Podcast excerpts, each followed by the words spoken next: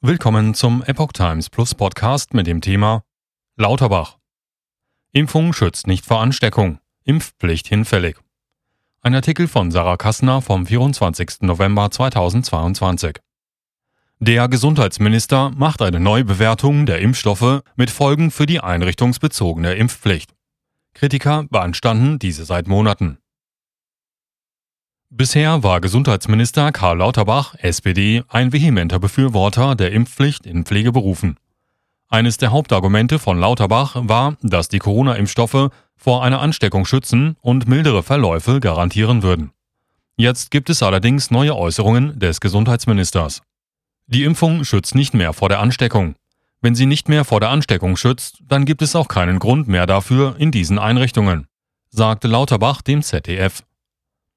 Der Gesundheitsminister fügt hinzu, dass vor allem die neuen Varianten des Coronavirus durch den jetzigen Impfstoff nicht zu erfassen seien. Das heißt, man kann sich dann trotzdem anstecken. Das wird wahrscheinlich auch für die BQ 1.1 Variante gelten, so Lauterbach. Die BQ 1.1 Variante ist eine Omikron-Subvariante und gilt als ansteckender als die Omikron-Variante. Derzeit breitet sie sich neben den USA auch in Europa aus. Das Bundesgesundheitsministerium begründete das Auslaufen der Impfpflicht mit dieser neuen Variante. Wir rechnen damit, dass zum Jahreswechsel die Variante BQ 1.1 oder ähnliche Varianten das Infektionsgeschehen dominieren werden, so ein Sprecher des BMG.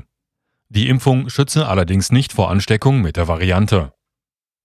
Noch bis vor zwei Wochen, am 8. November, twitterte Lauterbach, dass die derzeitigen Impfstoffe auch bei den neuen Varianten gut wirken würden. Einen Anlass, um gänzlich auf die Injektion zu verzichten, sieht unser Gesundheitsminister jedoch nicht. Die Impfung würde ihm zufolge immer noch sehr gut vor schwerer Krankheit schützen. Gegen eine freiwillige Impfung hat er keine Bedenken. Gründe gegen Impfpflicht. Kritiker beanstanden seit Monaten, dass es nicht genug Gründe für eine Impfpflicht gebe. So setzten sich im Oktober 2022 die Landesgesundheitsminister von Sachsen, Bayern, Thüringen und der baden-württembergischen Ressortchef in einem Brief an den Bundesgesundheitsminister gegen eine Verlängerung der Impfpflicht ein. Sie befürchteten, dass die Impfpflicht den Personalmangel im Gesundheitswesen noch verschärfe. Die einrichtungsbezogene Impfpflicht bringt uns mehr Schaden als Nutzen, sagte der bayerische Landesgesundheitsminister Klaus Holecek, CSU dazu. Wir brauchen jede verfügbare Arbeitskraft in Medizin, Pflege und Eingliederungshilfe, so Holecek weiter. Ein weiteres Argument war, dass die Omikron-Variante seltener zu schweren Verläufen führe als zuvor Delta. Eine Verlängerung der Impfpflicht im Gesundheitswesen wurde von den Kritikern als nicht verhältnismäßig beurteilt. In einem Antrag gegen die Impfpflicht argumentierte die AfD, die zurzeit eingesetzten Impfstoffe gegen Covid-19 können den Geimpften vor schweren Verläufen schützen.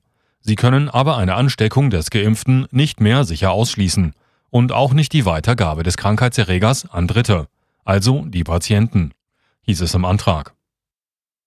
Impfpflicht seit Omikron hinfällig. Gegenüber dem ZDF äußerte der Immunologe Carsten Watzel, dass die Grundlage für eine Impfpflicht schon lange entfallen sei.